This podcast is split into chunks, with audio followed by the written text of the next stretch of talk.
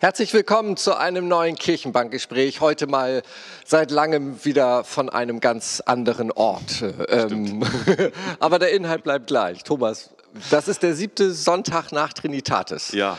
Und wo steht der Bibeltext? Im ersten Brief an die Könige.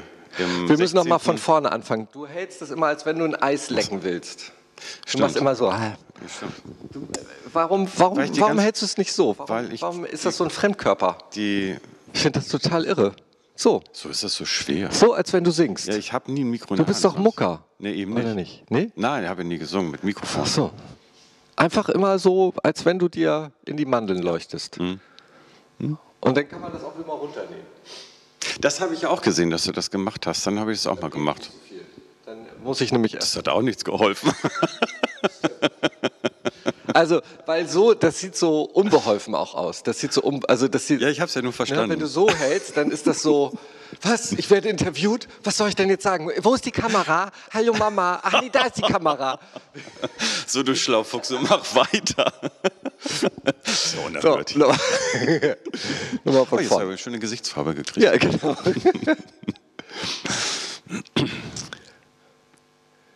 Herzlich willkommen zu einem neuen Kirchenbankgespräch. Heute für den siebten Sonntag nach Trinitatis. Thomas und Erster Könige.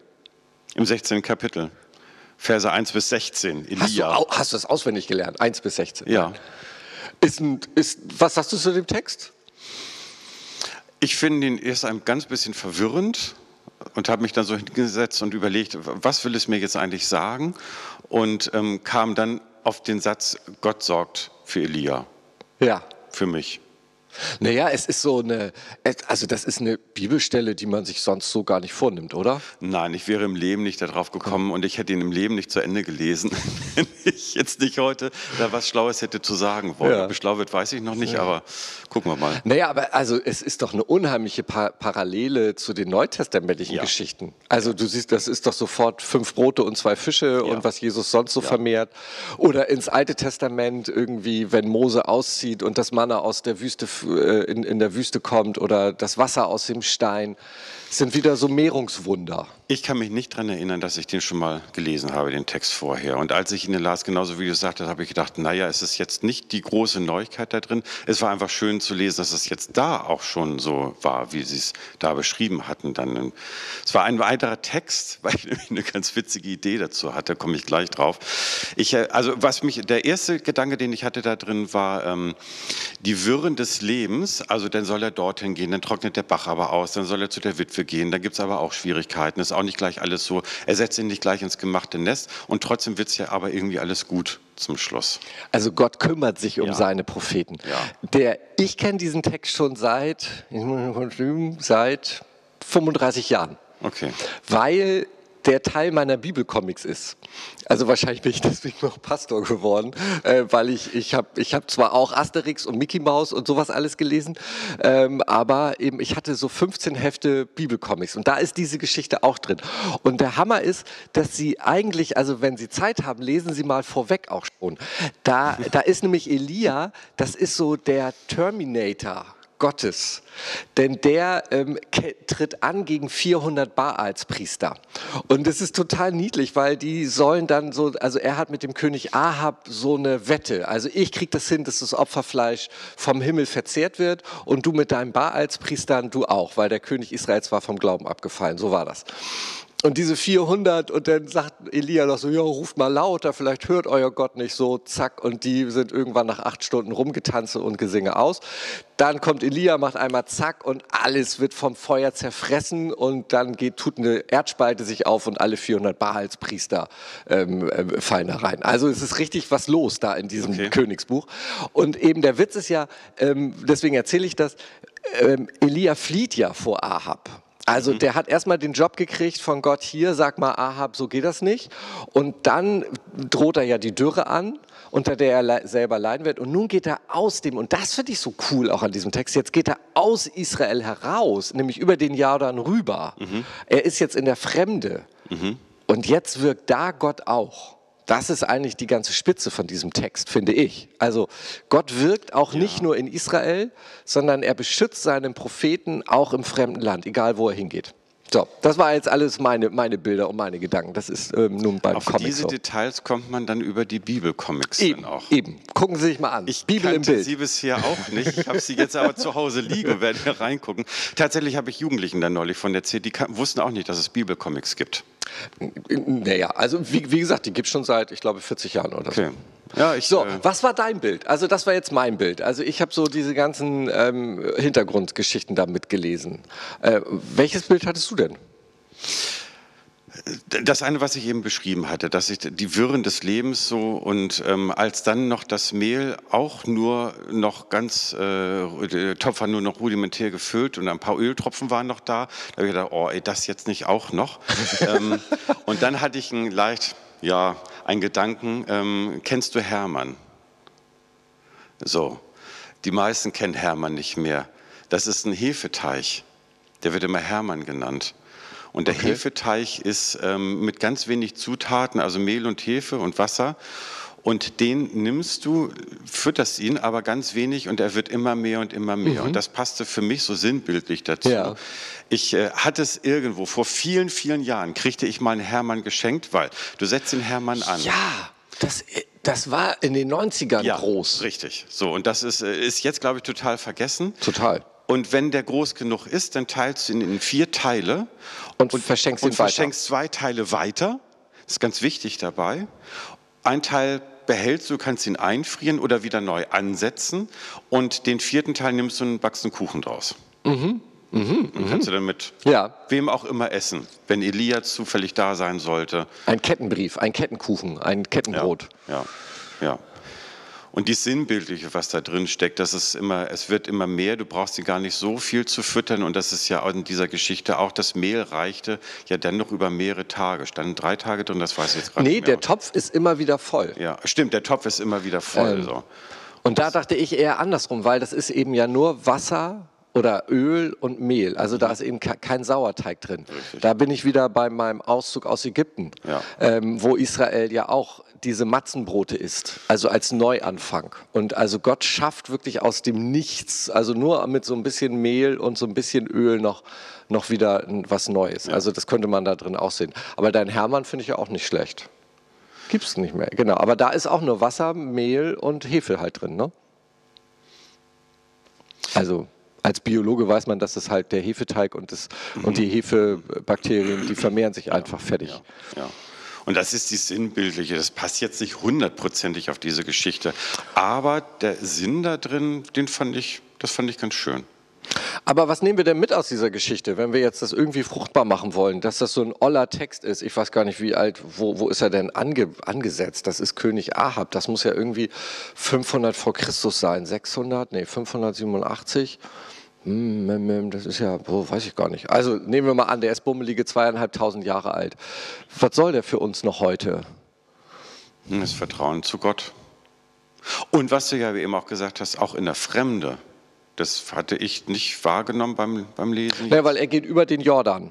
Also wenn du dir die Mittel, äh, Mittelmeerkarte anguckst bei den Nachrichten, dann ist ja der Jordan links, sozusagen ist ja Palästina Israel und rechts ist ja Jordanien und da geht er halt halt hin. Und nachher geht er noch zu den Philistern, das ist auf der anderen Seite unten am Meer. Und er, ähm, also Elia ist, ist, ist die, ist die, ist die, naja, so wie wir schon mal sagten, Propheten sagen nicht das Wetter an, sondern die Propheten sagen an ähm, den Willen Gottes. Also die sind so das Bundesverfassungsgericht, habe ich das glaube ich schon mal hier genannt, irgendwie ähm, des Volkes Israel. Ähm, immer mit diesem theokratischen Hintergrund, also dass dann Gott mit reinredet in die Staatsführung, das würde bei uns ja unmöglich sein, das muss man auch mal mitbedenken. Aber das Bundesverfassungsgericht, das, da läuft was schief. Und so sagt er das ja auch. Und Gott kümmert sich um die, die die Wahrheit sagen, hehe ich daraus. Also die sich nicht wegducken, sondern die Zivilcourage haben. Um die kümmert sich Gott, so wie er das hier mit seinem, mit seinem Propheten tut. Das ist da vielleicht so drin. Ähm, und dann sogar noch in der Fremde, also in der, in der, in der Unwirklichkeit, in der Bedrängnis. Ja. Da ist es für mich auch wieder ein Text, wo ich auch gedacht habe, das Vertrauen zu Gott ist es, ähm, ist so wichtig in dieser Zeit. Es ist jetzt, ich meine, dieser Gedanke, ich fühle es so ein bisschen, es ist fast schon wie ausgelutscht, aber es dennoch immer zu wiederholen, wie wichtig in dieser Zeit das Gottvertrauen sein kann, um da durchzukommen. Ja, und ich denke gerade manchmal so, was heißt denn Gott Glaube oder Gott wirkt in der Welt? Da bin ich gerade dran. Also wirkt er durch mein Tun, wirkt er durch mein Inneres, dass er mir den Antrieb gibt? Ähm, oder wirkt Gott in der Welt nur dadurch, dass ich in mir Vertrauen habe, so wie du das sagst, deswegen komme ich da drauf. Also ist mein Festhalten an der Hoffnung, an dem Vertrauen, dass da ein Gott ist, der mich begleitet, der nicht alles gut macht, aber der mich begleitet, auch gerade in der Not, so wie bei Elia. So. Also was habe ich, worauf ich mich letzten Endes, also wenn alles zu Ende geht, festhalten kann und verlassen kann. Und vielleicht ist das das Einzige, was Gott Glaube in unserer Zeit ist oder schon immer war. Und mit dieser Elia-Geschichte wird es einfach mal so, das ist ja in der Bibel ganz viel, dass das immer so äußere Bilder sind. Da wird so das, was innerlich passiert, mit äußeren Gegebenheiten erzählt. So wie Elia hier eben halt, um den sich gekümmert wird. Durch andere. Das ist ja auch witzig, fällt mir gerade auf da ist eine Frau, die muss für ihn backen. Mhm. Dann denke ich immer, Alter, was sind das denn für patriarchale Bilder irgendwie? Das, oder haben Sie das gelesen? Dass, ey, du kannst doch selber Wasser und Öl nehmen. Nee, äh, also. Ja, nee, da musste die Frau das jetzt tun. Das Bild genau. ist schräg. Heute würden wir es so nicht mehr benutzen. Aber es zeigt, er kann es nicht selber machen. Also er macht es nicht mhm. selber, sondern mhm. durch jemanden anders. Da bin mhm. ich wieder bei meinem Dreieck. Mhm. Ich, der andere und Gott. Mhm. Stimmt. Aber ich finde es tatsächlich rund. Ich, ähm, was du jetzt eben nochmal gesagt hast, es braucht, glaube ich, gar nicht mehr. Also das, ich hatte ja eben mir selber die Frage gestellt in der heutigen Zeit und ich habe in so vielen Texten das gefunden, auf diese Zeit bezogen, weil es in Corona einfach, auch wenn es jetzt ein bisschen leichter geworden ist vielleicht, ähm, aber irgendwie braucht es immer noch ganz viel Gottvertrauen. Also merke ich jedenfalls, ich brauche es noch. Naja, und, und Elia kann jetzt ja hier in dieser Geschichte sagen, ähm, ähm, also er kündigt ja selber die Dürre an und leidet da selber drunter. Und er könnte ja auch sagen, Gott, ähm, ähm wo bist du denn jetzt? Also ähm, du, du, du bist ja ein feines Kerlchen. Also die Dürre kommt jetzt über alle und, und nicht nur über die Unrechten. Mhm. So, und dann sagt diese Geschichte, nee, ich kümmere mich um dich. Und und es funktioniert ja bei Elia eben. Ähm, das finde ich ist das Besondere, dass, dass Elia das einfach wagt, die Wahrheit zu sagen und, und einzutreten und ähm, auf diese und darauf vertraut, dass er gerettet wird, also dass mhm. sich um ihn gekümmert wird. Mhm. Und, und dann soll diese Geschichte, finde ich, für mich heute Mut machen, die Wahrheit zu sagen und dafür einzutreten, für das auch Unbequeme. Gott sorgt schon für die Seinen. Das ist auch so ein mhm. Stichwort, äh, mhm. so, ein, so ein Sprichwort. Ich Stimmt. finde, das kommt hier raus. Gott Stimmt. sorgt für die Seinen. Ja. So. Ja.